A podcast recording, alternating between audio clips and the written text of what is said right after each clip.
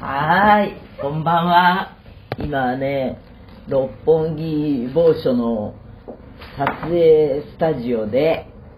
えー、撮影が終わって、顔の撤収中です。顔の撤収中に放送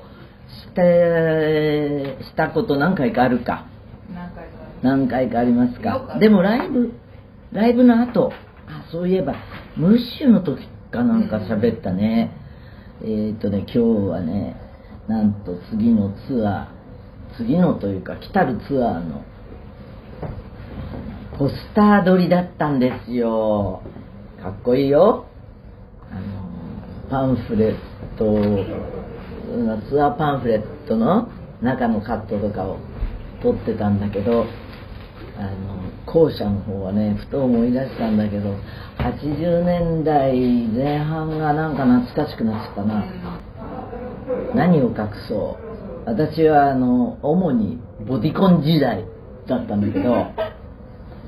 その頃にあの親友夫婦っていうのができてねもうその奥さんの方大親友だったんだけど今は亡きあので彼らが初めて会った時かな。そういうカーキっぽいつなぎとかそれにベレーとか。なのに変なあのすすけた銀のアクセサリーをしてたりうわ不思議な派手な人たちだなと思って こっちはあのボディコン目になってるからあの、ま、真逆の見たことないアーシーな世界でそういうの着こなしてみたいと思ったのよ。それで数年して23年後ぐらいにかパリダカルラリーにくっついていってねその彼がラリーをやっていたから。それで時々ねこの話はしてコアファンは知ってるかもしれないけどあのそういう砂漠体験っていうのはねとってもね私の人生にね影響があった。ここでそういう人たちに会って会ってまだあの世界不思議発見とかそういうの全くなかった頃だから。で一応芸能人自分ではその意識全然なかったんだけどあのツアーとかも休んで2ヶ月ぐらいあのラリーにくっついていってっていうのが周りから頭おかしくなったんじゃないかと思われたけどあのぶっちぎってアフリカに行ったのよ。で本当に見たこともないような景色も見たりそういう村にあの行って見たことのないようなあの部族の人たちとか見たりでそういう何アーシーな格好っていうのはやっぱりねそういう環境に行かないと身に身につかないっていうのかな着こなせないと思うんで、えーなんか今日撮影でそういう格好してたら私が今言ってる格好は80年代なんだけど今日の設定は随分ね19世紀とか18世紀とかのあの感じではある。なんちゃって大航海時代みたいな。えーっとねまた80年代に話戻るとねバナナリパブリックってあるじゃないバナリパって。できたばっかりでまだギャップがなかった頃。えーっとラルフ・ローレンはあのもうもう盛り上がってたけど、そのバナリパはその名の通り冒険家のための服だったの。で本当に実際冒険家のあの夫婦がねやってたブランドブランドっていうのかなメーカーで沼地にはこういうパンツとか砂漠ではこういうあのハットとかシャツとかそういうあの本当に着れるものあの、えー、僻地に行った時に。そういうのを作ってたんだけどもうライセンスを売っちゃったんだね。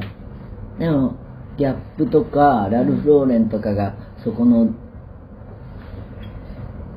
経験者っていうかデザイナーを取り入れたりしたからそういうラインができたりとか。でそもそもその親友の夫婦っていうのは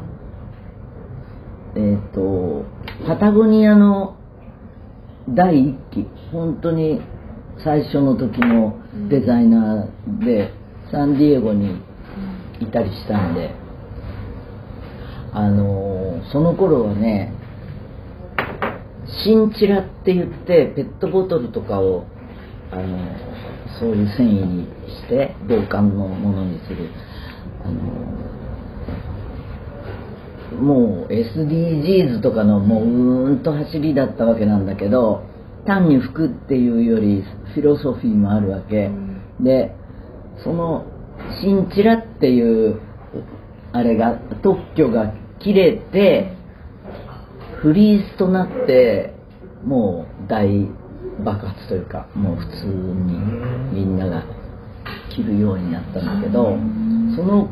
頃にパタゴニアの一番最初にそのシンチラっていう素材であのしつこいけどつまりフリースの第1号の真っ赤な、えー、ジャケットっていうのをもらっていまだに持ってる。そういうまあメモリアルなものだからねあの一生持ってると思うんだけど。ヴィンテージですねヴィンテージどころでもない。本当にユーストだけ。ど、私が来て来たから。なんかやっぱファッションってそうやって手に入れていくものかなと思うよね。経験のものうん、だからあれだもんね。ボディコンだけでだったらモードだけでまあそれを今だに追いかけ追いかけるっていうのかやってたそれだけやってたかもしれないけどもうあっちこっちいろんなものを着るストリートのものを着るとかそういう姿勢は身についたような気がする。ある程度そのストリートに実際出ないと海外でもね、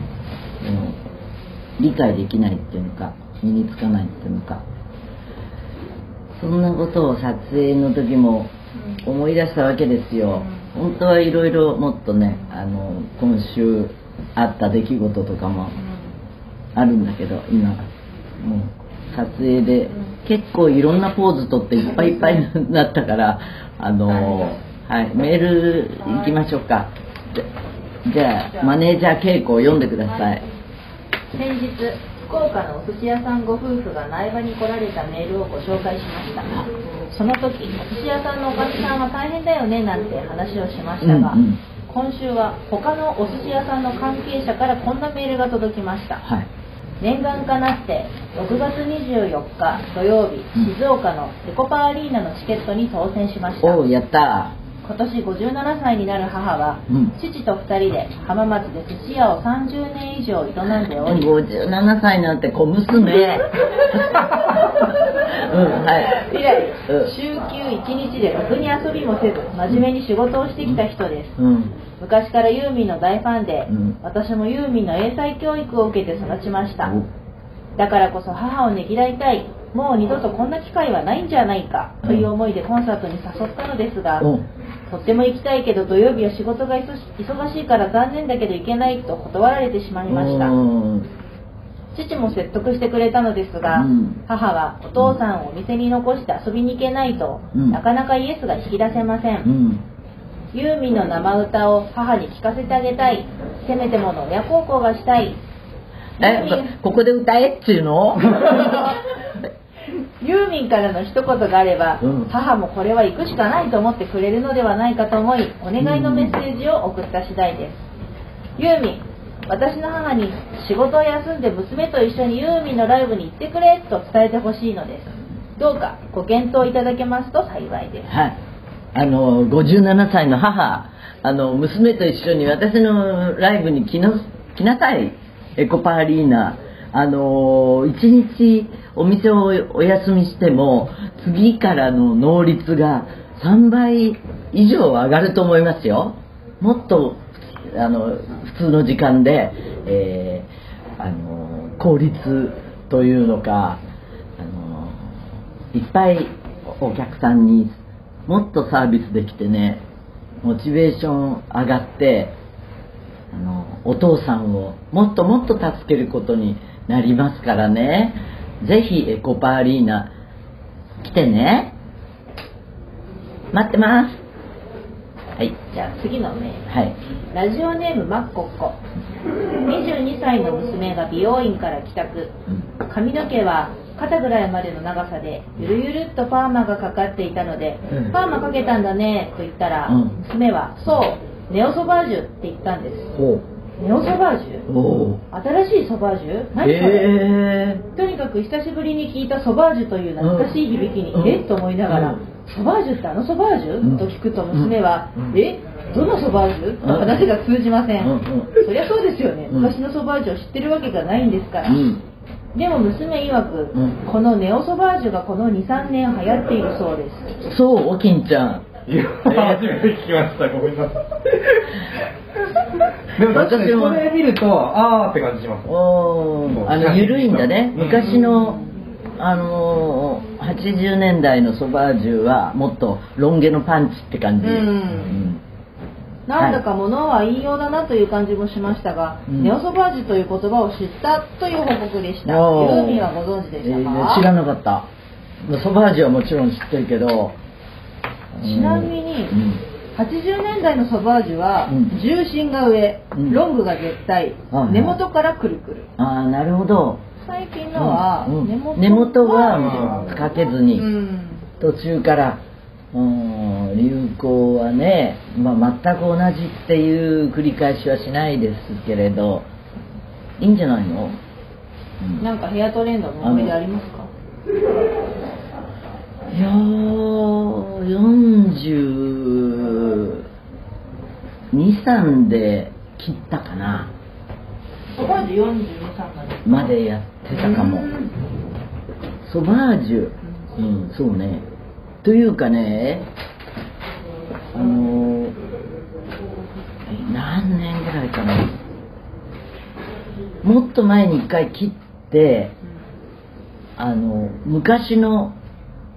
ウルフカットじゃないけどダウンカットで、えーと、パーマをかけるっていうのをやったのよ。その時点で10年ぐらいあちょっと待ってよ。計算が合わない。ファラ・フォセット・メジャースっていう女優さんがいてその、えー、ウルフカットが大流行したんだけど多分ねそれをちんまりさせたのが聖子ちゃんカットだったんだと思うわけ。でえー、っと私が大学23年ぐらいにあのー、そのねウルフヘアが流行りだしてで私はその頃ただ長くしてたんだけど。で長くしててストレートだったのよ。でストレートうんまあストレートだね。で真っ黒であのーすごくこうまだねストレートパーストレートパーマっていうかえっ、ー、と何ストレートアイロンとかがなかった頃なんだけど